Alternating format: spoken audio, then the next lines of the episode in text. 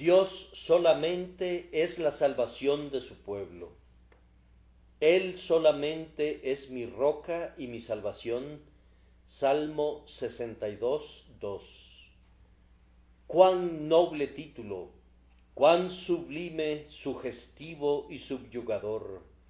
Mi roca es un símil tan divino que únicamente debería aplicarse a Dios. Miren aquellas rocas y consideren su antigüedad, pues desde sus más altos picos miles de edades nos han espiado. Cuando esta gigantesca ciudad no había sido fundada todavía, esas rocas ya estaban grises por los años. Cuando nuestra humanidad no había respirado todavía el aire, se nos informa que esas rocas ya eran cosas muy antiguas. Son hijas de épocas idas. Miramos estas antiguas rocas con respeto, pues se encuentran entre las primicias de la naturaleza. Descubrimos, escondidos en sus entrañas, vestigios de mundos desconocidos sobre los cuales los sabios sólo pueden suponer pero que, sin embargo, no pueden conocer a menos que el propio Dios les enseñe lo que ha existido antes de ellos. Ustedes contemplan la roca con reverencia, pues imaginan todas las historias que podría contarles si tuviera voz. Podría relatarles cómo a través de múltiples agentes ígneos y acuosos ha sido torturada hasta asumir su presente figura. De la misma manera nuestro Dios es preeminentemente antiguo. Su cabeza y sus cabellos son blancos como la lana, tan blancos como la nieve, pues Él es el anciano de días, y la Escritura siempre nos enseña a recordar que Él no tiene principio de días mucho antes que la creación fuese engendrada, desde el siglo y hasta el, siglo, Él era Dios. Mi roca, ¿qué historia podría contarles la roca acerca de las tormentas a las que ha estado expuestas, de las tempestades que han asolado su base en el océano, y los truenos que han turbado los cielos por encima de su cabeza? pero ella misma ha permanecido incólume frente a las tempestades e inconmovible ante los embates de las tormentas. Así ocurre con nuestro Dios. Cuán firme ha estado, cuán inmutable ha sido, aunque las naciones le hayan injuriado y aunque los reyes de la tierra consultaran unidos simplemente se queda quieto y pone en desbandada las filas enemigas y no necesita extender su mano. En su grandeza estática como una roca, él ha combatido a las olas y ha esparcido a los ejércitos de sus enemigos, batiéndolos en retirada en medio de la confusión. Miren otra vez a la roca, Vean cuán firme y cuán inconmovible permanece. No resbala de un sitio a otro, sino que permanece firme para siempre. Otras cosas han cambiado. Las islas se han hundido bajo el mar y los continentes han sido sacudidos.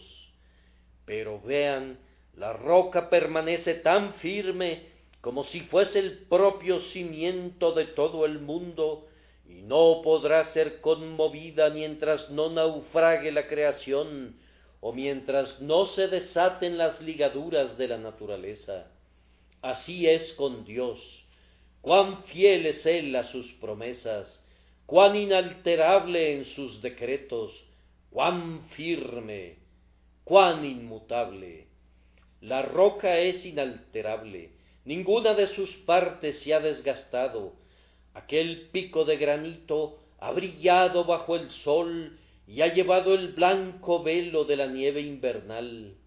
Algunas veces ha adorado a Dios con su cabeza descubierta y otras veces las nubes le proporcionaron alas discretas para que, como un querube, adorara a su hacedor, pero ella misma, sin embargo, ha permanecido inalterable. Las heladas invernales no han podido destruirla, y los calores veraniegos no han logrado derretirla.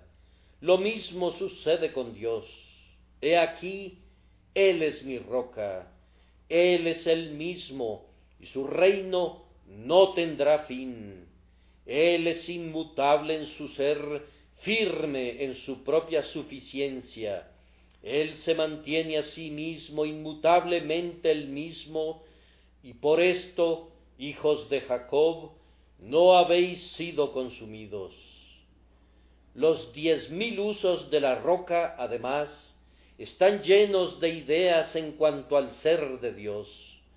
Ustedes ven aquella fortaleza sobre una alta roca, cuán difícilmente pueden escalarla las propias nubes, y ningún asalto puede perpetrarse tratando de remontar sus precipicios, pues los hombres armados no pueden avanzar y los sitiados se burlan de ellos desde la cima. Así, nuestro Dios es una defensa segura y no seremos conmovidos, pues Él puso nuestros pies sobre peña y enderezó nuestros pasos. Muchas rocas gigantescas son una fuente de admiración por su altura. Desde sus picos podemos ver al mundo extendido a la distancia como un pequeño mapa.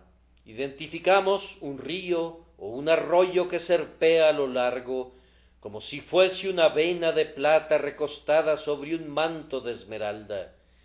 Descubrimos a las naciones a nuestros pies, como gotas de agua en una cubeta, y las islas son unos puntitos en la distancia, mientras que el propio océano no parece sino una palangana de agua sostenida por la mano de un poderoso gigante.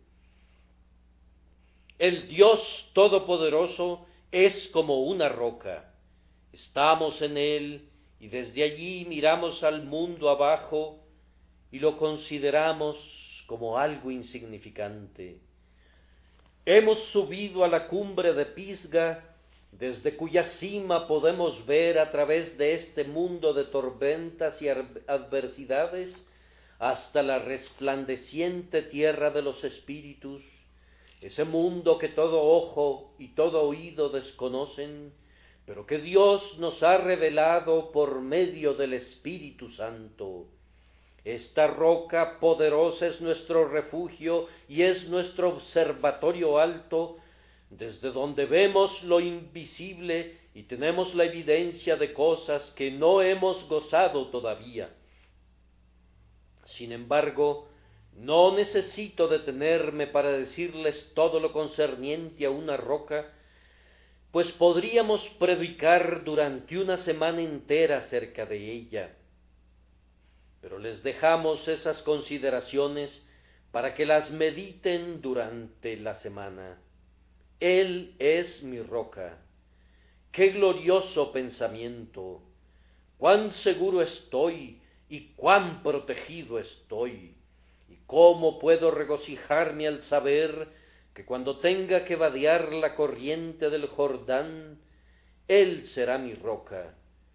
No caminaré sobre un cimiento resbaloso, sino que me apoyaré en aquel que no puede traicionar mi pie, y podré cantar cuando me esté muriendo, Jehová mi fortaleza es recto, y en él no hay injusticia. Ahora dejamos el pensamiento de la roca y procederemos al tema de nuestro mensaje que es Dios solamente es la salvación de su pueblo. Él solamente es mi roca y mi salvación. Notaremos primero la grandiosa doctrina de que Dios únicamente es nuestra salvación. En segundo lugar, la grandiosa experiencia de conocer y aprender que Él solamente es mi roca y mi salvación, y en tercer lugar, el gran deber que ya podrán adivinar de dar toda la gloria y todo el honor y poner nuestra fe en Él, que es solamente mi roca y mi salvación. Lo primero es la grandiosa doctrina que Dios solamente es nuestra roca y nuestra salvación. Si alguien nos preguntase qué elegiríamos por lema como predicadores del Evangelio, responderíamos, Dios solamente es nuestra salvación. El desaparecido y lamentado señor Deham puso al pie de su retrato un texto sumamente admirable, la salvación es de Jehová.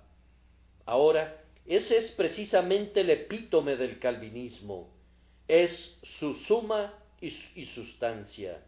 Si alguien les preguntase qué significa ser un calvinista, pueden responder, es alguien que dice, la salvación es de Jehová. No puedo encontrar en la escritura ninguna otra doctrina diferente a esta. Es la esencia de la Biblia. Él solamente es mi roca y mi salvación. Mencionen cualquier cosa que difiera de esto y será una herejía. Díganme una herejía, yo descubriré su esencia en esto, que se ha apartado de esta grandiosa, fundamental y sólida verdad. Dios es mi roca y mi salvación.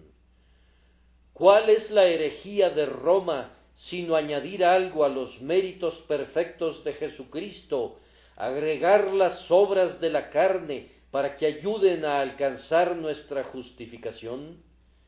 ¿Y cuál es la herejía del arminianismo sino la secreta adición de algo para completar la obra del Redentor, descubrirán que cada herejía, si es traída la piedra de toque, se manifestará en esto, negará esto, Él solamente es mi roca y mi salvación. Vamos a explicar a fondo esta doctrina. Por el término salvación aquí, yo entiendo no solamente la regeneración y la conversión, sino algo más. Yo no reconozco como salvación lo que regenera, pero luego me pone en una posición tal que puedo quedar fuera del pacto y perderme. Yo no puedo llamar puente a una estructura que sólo llega hasta la mitad del río. No puedo llamar salvación a aquello que no me lleve al cielo, que no me lave hasta dejarme perfectamente limpio, y no me ponga en medio de los glorificados que cantan osanas constantes alrededor del trono. Si la analizamos en sus componentes, la salvación comprende la liberación, la preservación continua a lo largo de la vida, la sustentación y al final la reunión de todos esos elementos en el perfeccionamiento de los santos en la persona de Jesucristo.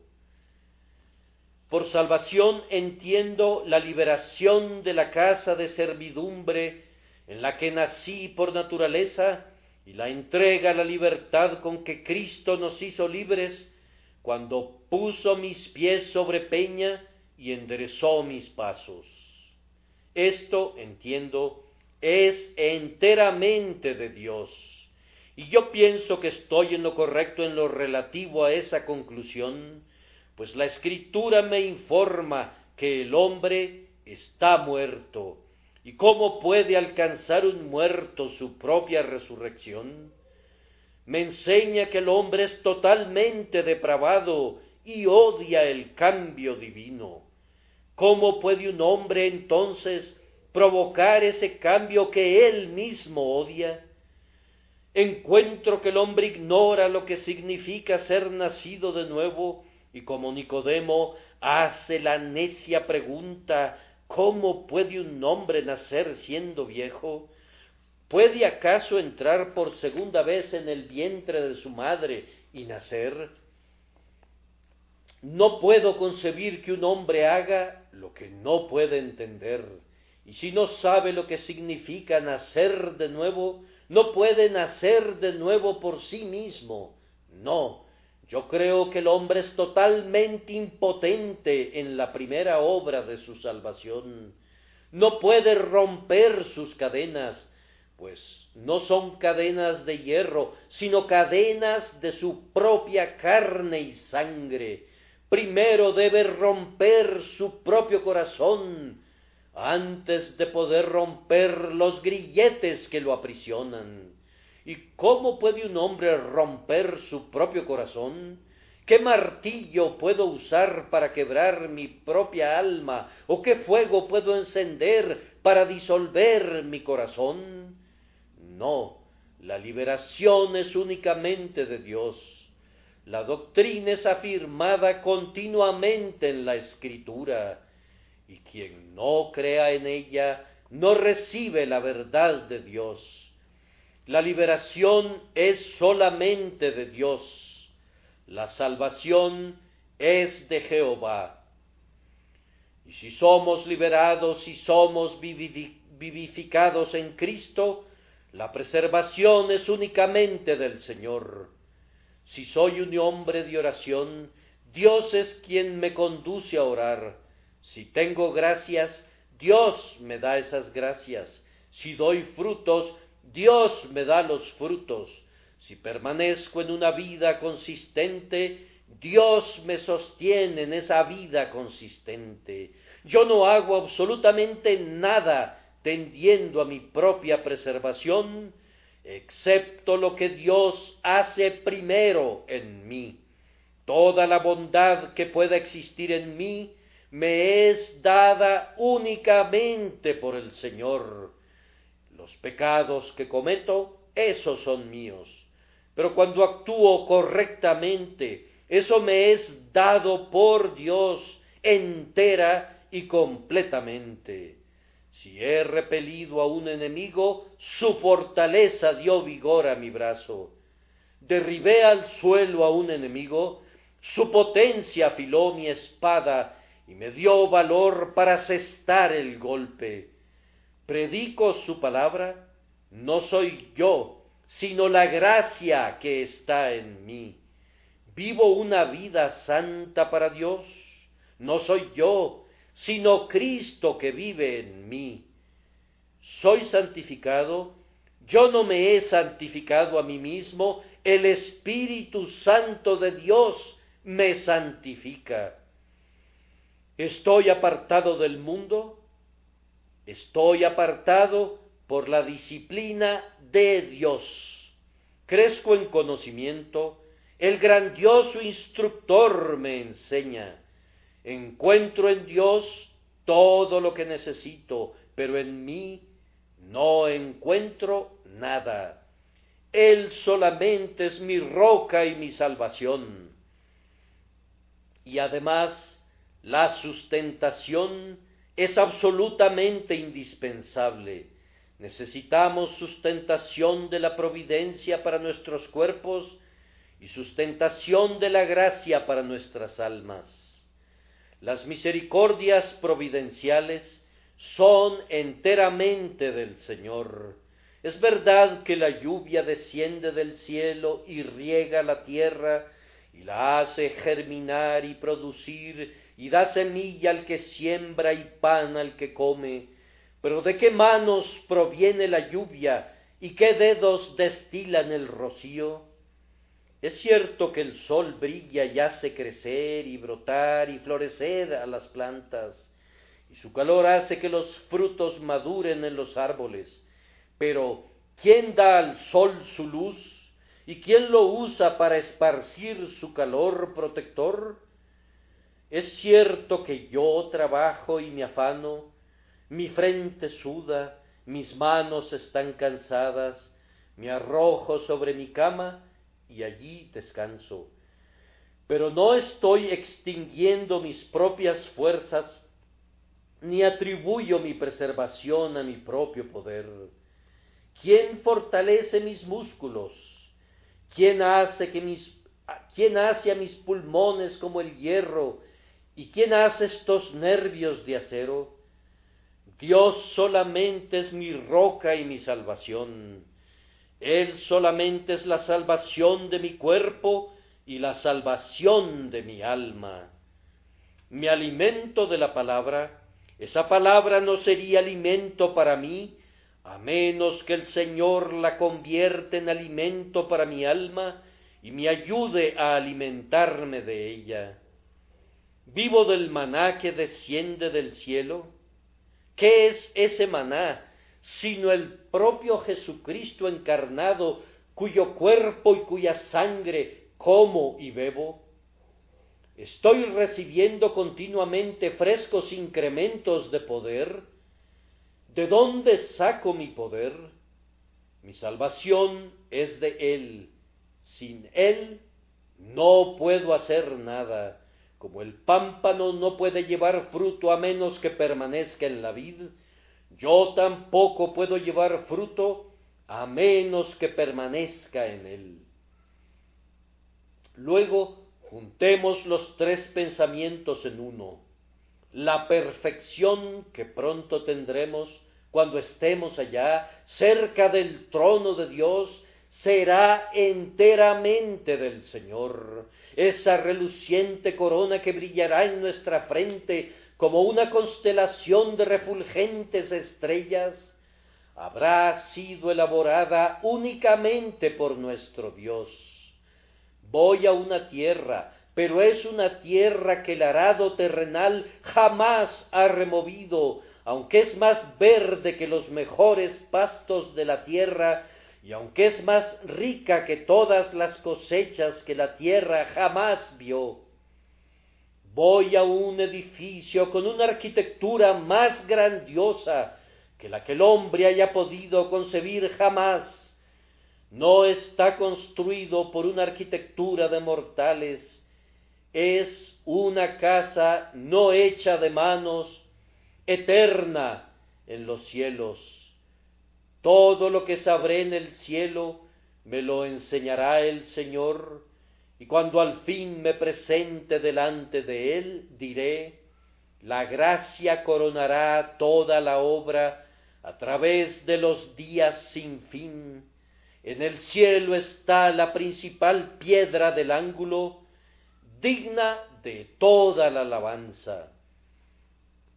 Y ahora, amados, llegamos a la gran experiencia la más grande de todas las experiencias, yo creo, es saber que Él solamente es mi roca y mi salvación.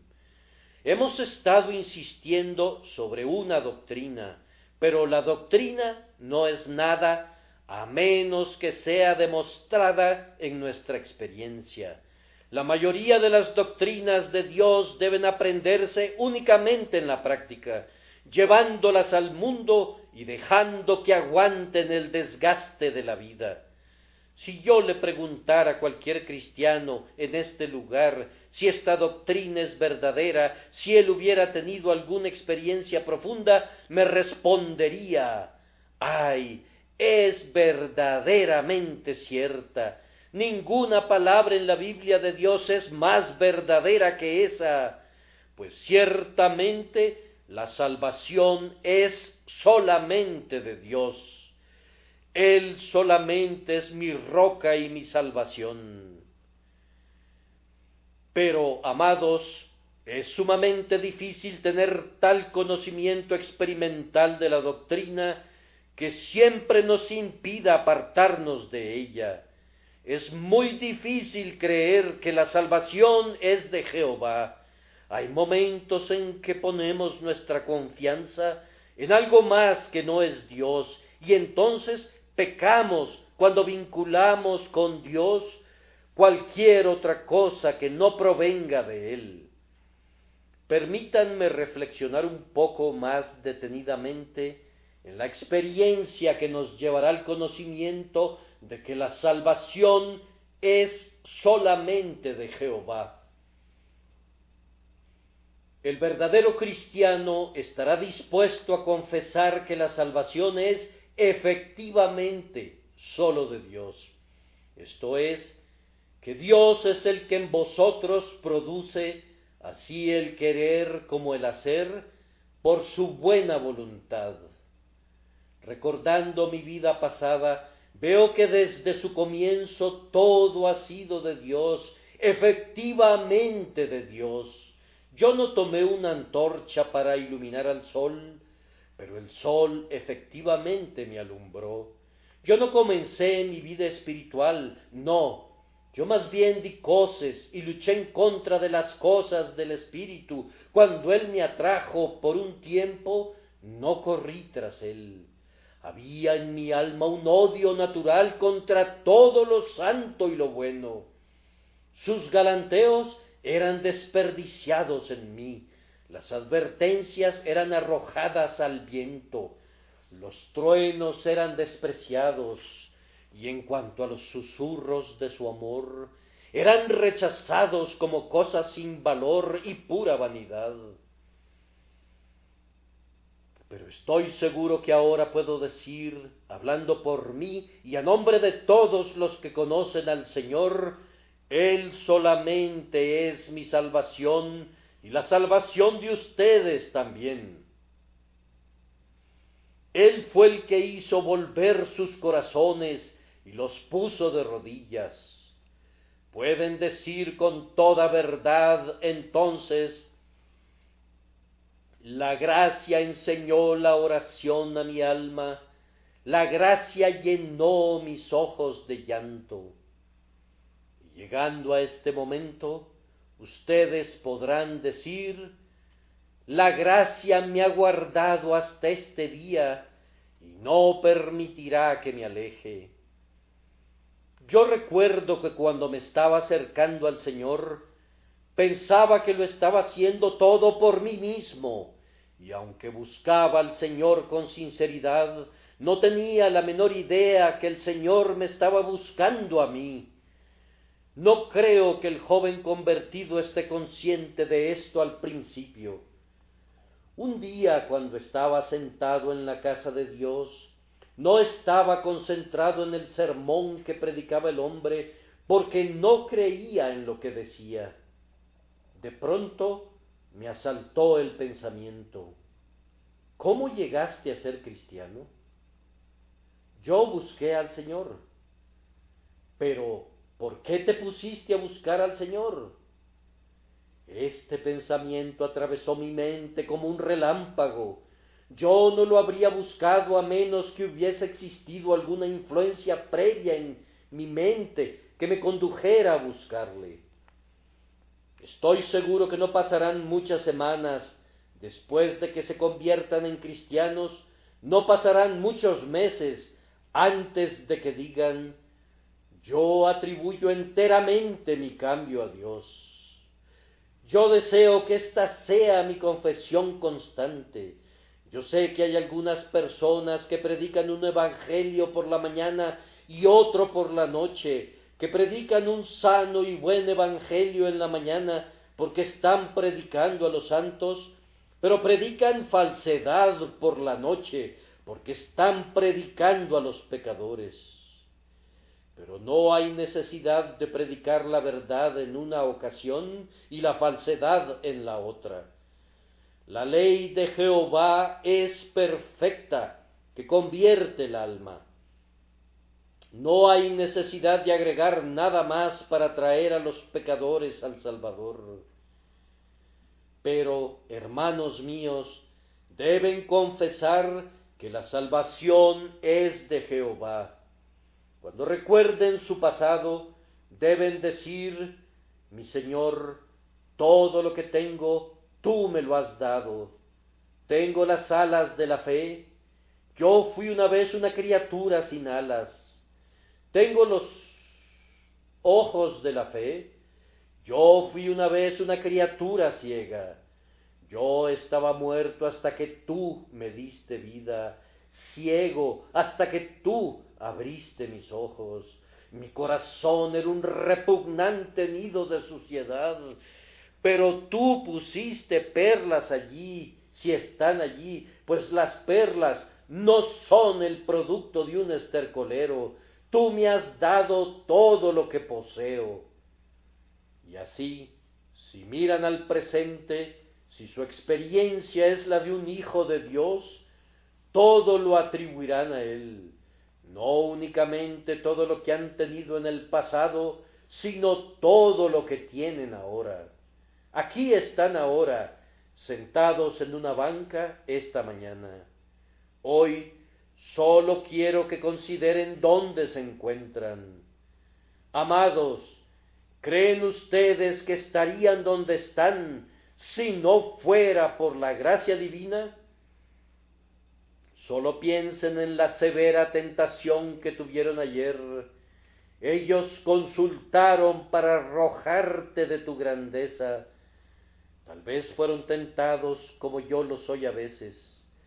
Algunas veces el diablo parece arrastrarme justo al borde de un precipicio de pecado por algún tipo de ensalmo, llevándome a olvidar el peligro por la dulzura que lo rodea y en el preciso momento, cuando está a punto de arrojarme al abismo, y veo al abismo bostezando a mis pies, una mano poderosa me saca y oigo una voz que me dice, evitaré que caigas en el abismo, he encontrado un rescate. ¿Acaso no sienten que antes de que el sol se ponga serían condenados si la gracia no los guardara? ¿Tienes algo bueno en tu corazón que la gracia no te haya dado? Si yo supiera que tengo una gracia que no hubiera venido de Dios, la pisotearía con mis pies, porque no sería una virtud piadosa, la consideraría una falsificación, pues no sería legítima si no procediera de la casa de moneda de la gloria. Podría ser muy semejante a lo legítimo, pero ciertamente es mala a menos que proceda de Dios.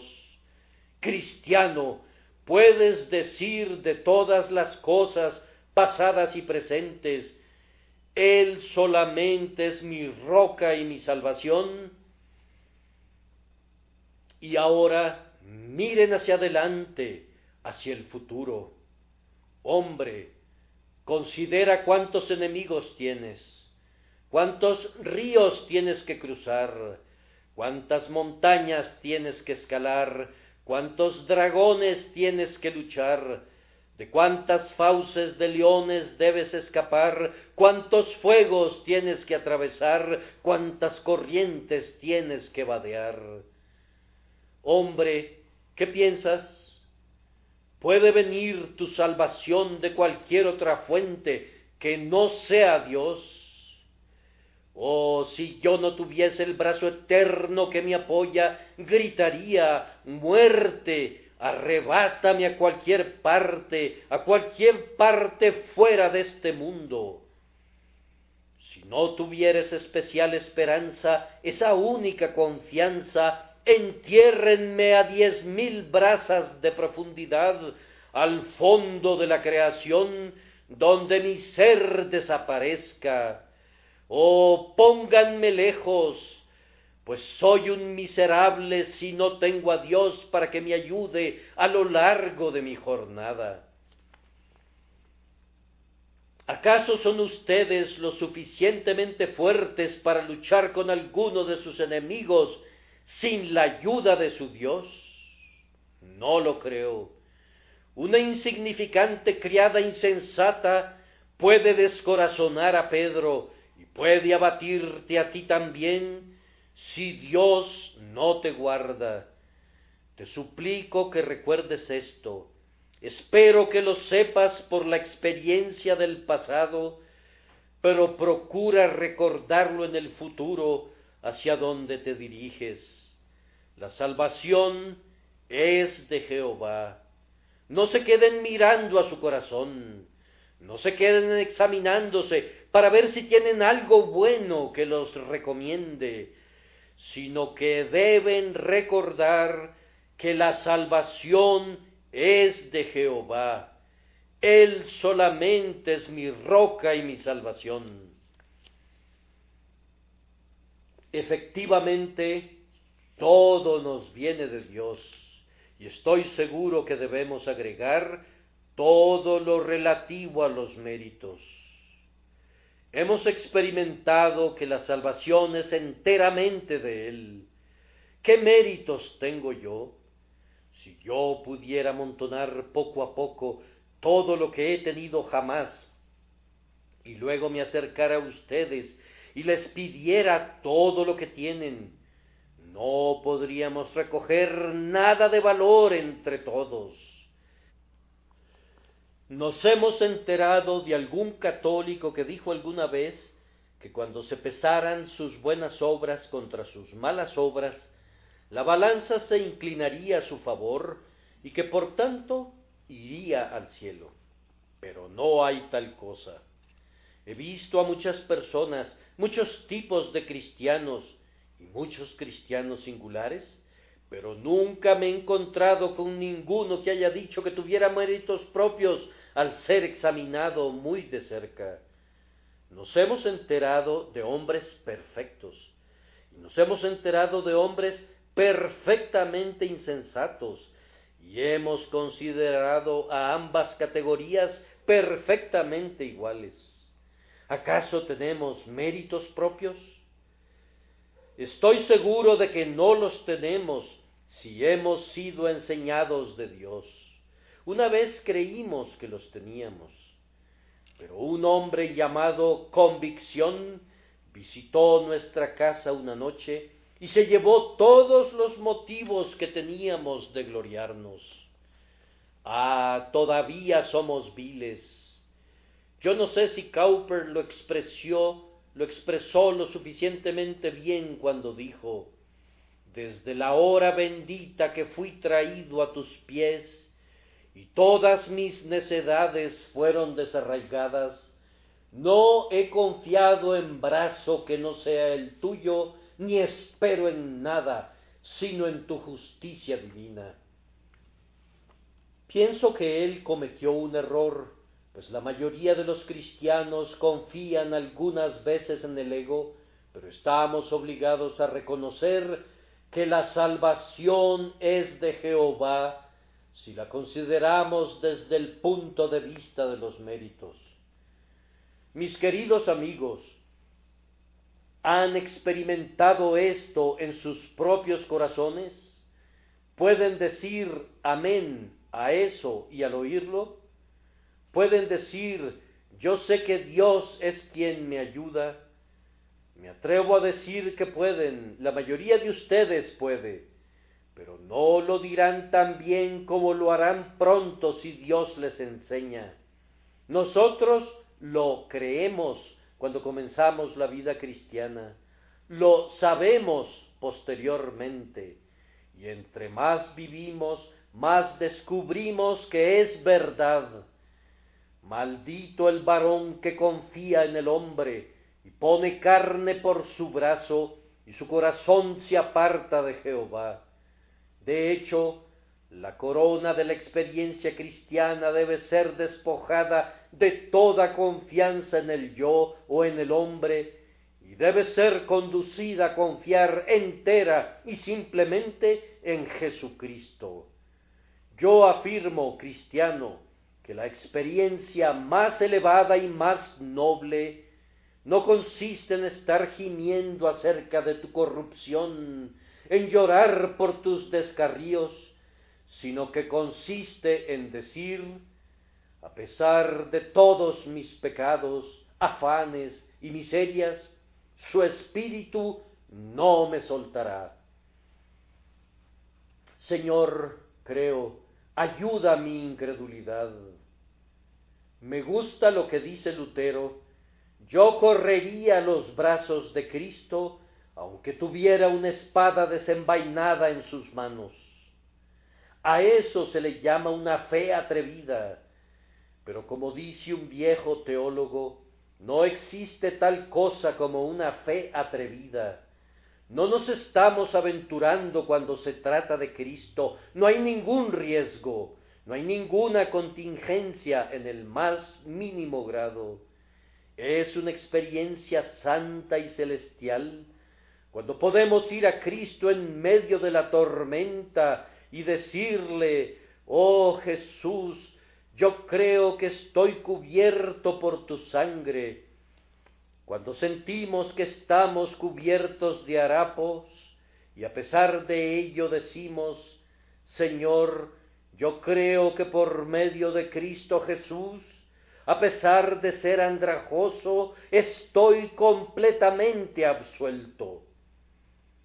La fe de un santo es poca fe cuando cree como un santo, pero la fe de un pecador es verdadera fe cuando cree como un pecador.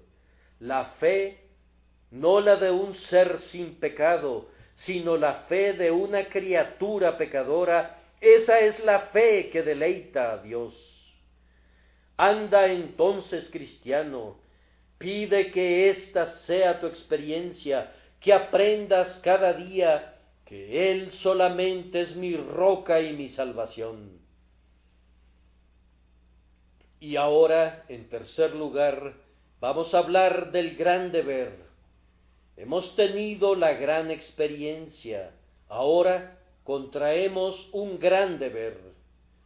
El gran deber es, si únicamente Dios es nuestra roca, y lo sabemos, no estamos obligados a poner toda nuestra confianza en Dios, a dar todo nuestro amor a Dios, a poner toda nuestra esperanza en Dios, a entregar toda nuestra vida para Dios y a someter todo nuestro ser a Dios. Si Dios es todo lo que tengo, entonces todo lo que tengo será de Dios. Si únicamente Dios es mi esperanza, entonces yo pondré toda mi esperanza en Dios. Si el amor de Dios es solamente lo que salva, Él únicamente tendrá mi amor. Vamos, déjame hablarte por un momento, cristiano, pues quiero advertirte que no tengas dos dioses, dos Cristos, dos amigos, dos esposos, dos grandiosos padres, que no tengas dos fuentes, dos ríos, dos soles o dos cielos, sino que tengas solamente uno. Quiero pedirte ahora que ya que Dios ha puesto toda la salvación en Él mismo, que te entregues por entero a Dios. Vamos, permíteme que hable contigo. En primer lugar, nunca le agregues nada a Cristo. ¿Quieres coser tus viejos harapos a las nuevas vestiduras que Él da? ¿Quieres verter el nuevo vino en las viejas botellas? ¿Quieres juntar a Cristo con tu ego? Sería como un a un elefante con una hormiga, nunca podrían arar juntos. ¿Qué? ¿Quisieras aparejar a un arcángel con un gusano, con la esperanza que te arrastren a lo largo del cielo? ¡Cuánta inconsistencia! ¡Cuánta insensatez! ¿Qué? ¿Tú y Cristo? De seguro, Cristo sonreiría no, Cristo lloraría al pensar en una cosa así. ¿Cristo y el hombre juntos? ¿Cristo y compañía? No, eso no sucederá nunca. Él no aceptará nada parecido. Él debe serlo todo. Observen cuán inconsistente sería poner cualquier cosa junto a Él.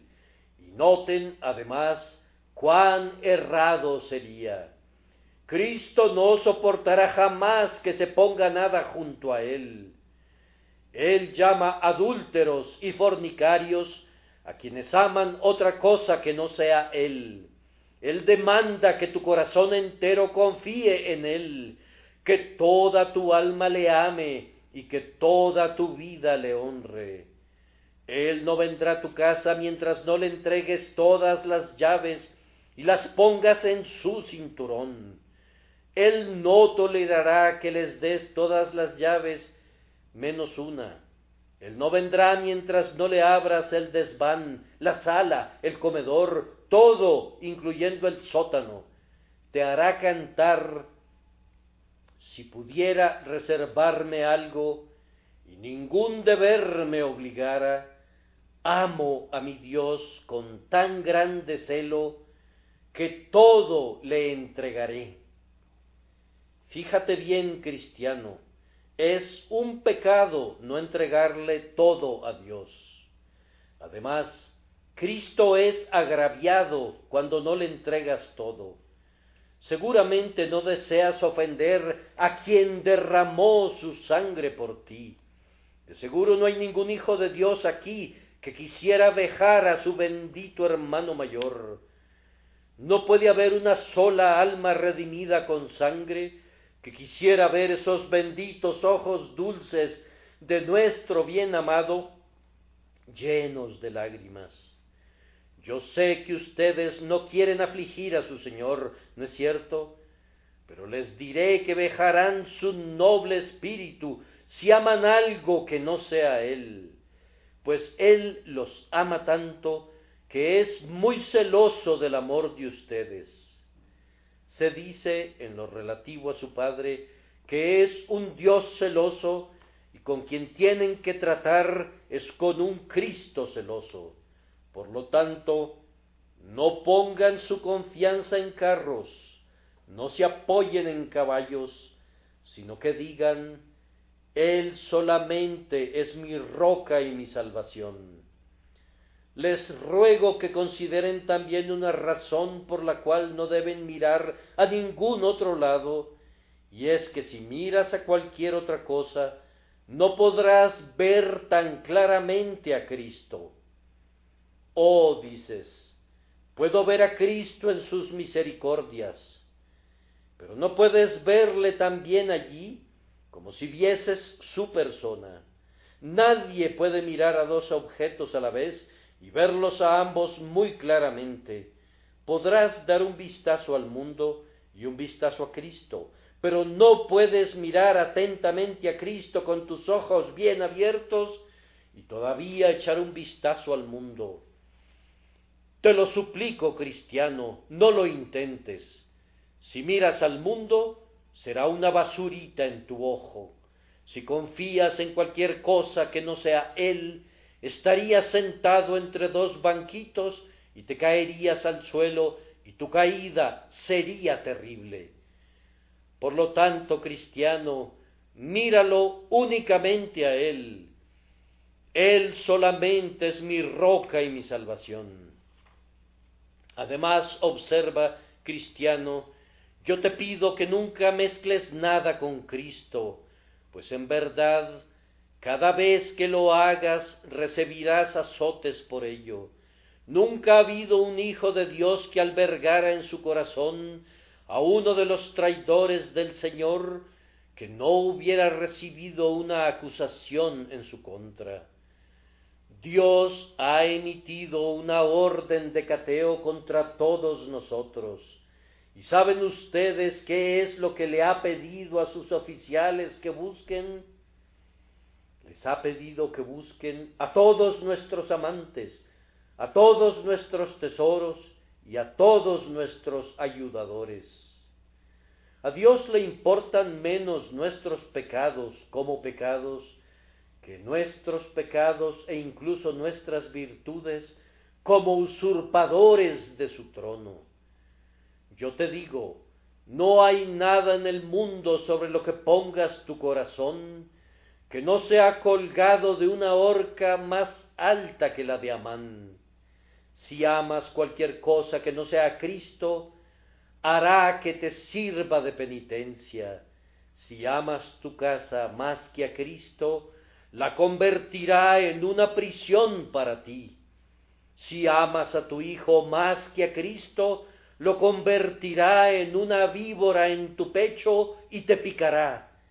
Si tú amas a tus provisiones diarias más que a Cristo, hará que tu bebida sea amarga y la comida sea como arena en tu boca hasta que entregues tu vida entera a Él. No hay nada que tengas que Él no pueda convertir en una vara si amas eso más que a Él, y puedes estar seguro que lo hará si lo conviertes en algo que robe a Cristo. Y además considera que si miras a cualquier otra cosa excepto a Dios, pronto caerás en el pecado. Nunca ha habido un hombre que haya fijado sus ojos en cualquier otra cosa salvo en Cristo, que no se haya extraviado. Si el marinero guía su timón por la estrella polar, irá al norte. Pero si conduce algunas veces siguiendo a la estrella polar y otras veces a alguna otra constelación, no sabe hacia dónde se dirige. Si no mantienes tu ojo fijo enteramente en Cristo, pronto estarás perdido. Si alguna vez renuncias al secreto de tu fuerza, es decir, a tu confianza en Cristo, si alguna vez te diviertes con la Dalila del mundo y te amas a ti mismo más que a Cristo, los filisteos caerán sobre ti y te raparán las siete guedejas de tu cabeza y te llevarán para que muelas en la cárcel hasta que tu Dios te otorgue la liberación, haciendo que tus cabellos vuelvan a crecer una vez más, conduciéndote a confiar plenamente en el Salvador. Pon entonces tus ojos en Jesús, pues si te apartas de Él, te va a ir muy mal. Te suplico, cristiano, que cuides tus gracias, cuida tus virtudes, cuida tu experiencia, cuida tus oraciones, cuida tu esperanza, cuida tu humildad. No hay una sola de tus gracias que no pudiera condenarte si la descuidas. El viejo Brooks dice, cuando una mujer tiene un marido y ese marido le entrega algunos anillos caros, los lleva en sus dedos y si es tan insensata como para amar a los anillos más que a su marido, si sólo se preocupara por las joyas y olvidara al marido que se las regaló, cuán airado estaría el marido y cuán insensata sería ella misma. Cristiano, te lo advierto, cuida tus gracias, pues podrían llegar a ser más peligrosas que tus pecados. Te advierto que te cuides de todo en este mundo, pues todo tiene esta influencia, en especial un elevado patrimonio. Si tenemos cómodos ingresos, tendremos la tendencia a no mirar mucho a Dios. Ah, cristiano con una fortuna independiente, cuida tu dinero, cuidado con tu oro y con tu plata, serán una maldición para ti si se interponen entre tú y tu Dios. Siempre debes mantener tu ojo en la nube y no en la lluvia, en el río y no en la barca que flota sobre la superficie. No mires a los rayos del sol, sino al sol. Atribuye tus misericordias a Dios y di perpetuamente él solamente es mi roca y mi salvación.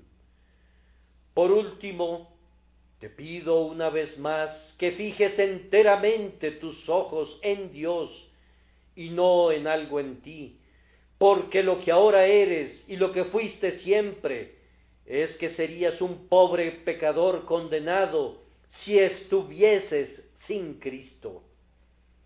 El otro día estaba predicando y toda la primera parte del sermón la prediqué como un ministro.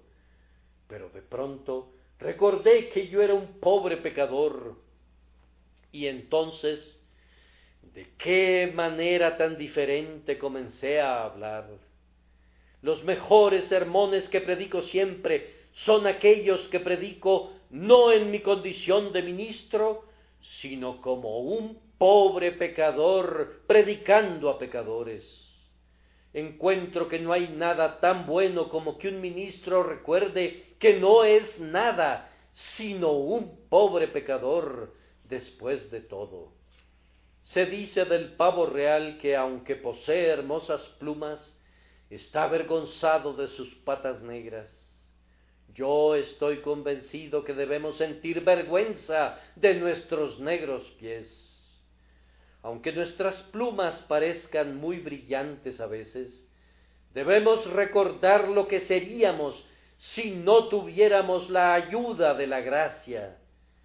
Oh cristiano, pon tus ojos en Cristo, porque fuera de Él no eres nada mejor que los condenados del infierno. No hay ningún demonio en el abismo que no pudiera hacerte sonrojar si estás fuera de Cristo. Oh, que fueras humilde. Recuerda que tienes un corazón perverso dentro de ti, aun cuando la gracia esté allí. Tú tienes la gracia, Dios te ama, pero recuerda Tú tienes todavía un tumor maligno en tu corazón. Dios ha quitado mucho de tu pecado, pero todavía permanece la corrupción. Sentimos que aunque el viejo hombre esté de alguna manera sujetado y el fuego esté más o menos controlado por las dulces aguas de la influencia del Espíritu Santo, podría arder otra vez más que antes si Dios no lo contuviera. Entonces, no nos gloriemos en nosotros. El esclavo no necesita estar orgulloso de su linaje. Tiene su marca en la mano hecha con hierro candente. Fuera con el orgullo, despójense de él. Descansemos enteramente y solamente en Jesucristo. Ahora solo una palabra para el impío. Tú, que no conoces a Cristo, has oído lo que te he dicho, que la salvación es solamente de Cristo. ¿No es esa una buena doctrina para ti? Ya que tú no tienes nada, ¿no es buena? Tú eres un pobre pecador, perdido y arruinado. Entonces, escucha esto, pecador, Tú no tienes nada y no necesitas nada, pues Cristo lo tiene todo. Oh, dices tú, yo soy un esclavo. Ah, pero Él tiene la redención. No, dices tú, yo soy un negro pecador. Ay, pero Él tiene la bañera que puede dejarte muy limpio. ¿Acaso dices, yo soy un leproso? Sí, pero el médico bueno puede quitarte tu lepra. ¿Acaso dices, yo estoy condenado? Ay, pero Él tiene tu absolución firmada y sellada, si en verdad crees en Él. ¿Acaso dices, pero yo estoy muerto? Ay, pero Cristo tiene la vida, y Él te puede dar vida. No necesitas nada tuyo, nada en que confiar excepto en Cristo si hay un hombre o una mujer o un niño aquí que estén preparados a repetir solemnemente conmigo con todo su corazón, confieso que Cristo es mi Salvador y que no tengo poderes ni méritos míos en los cuales confiar. Veo mis pecados, pero veo que Cristo los vence. Veo mi culpa, pero creo que Cristo es más poderoso que mi culpa. Yo afirmo que si alguien de ustedes puede decir eso, pueden retirarse y regocijarse, pues son herederos del reino de los cielos. Debo contarles una singular historia que fue contada en, en nuestra reunión de la iglesia porque podría haber algunas pobres personas que entendieran el camino de la salvación por medio de ella. Uno de los amigos fue a ver a una persona que estaba a punto de unirse a la iglesia y le preguntó, ¿podrías decirme qué le dirías a un pobre pecador que viniera a preguntarte cuál es el camino de la salvación?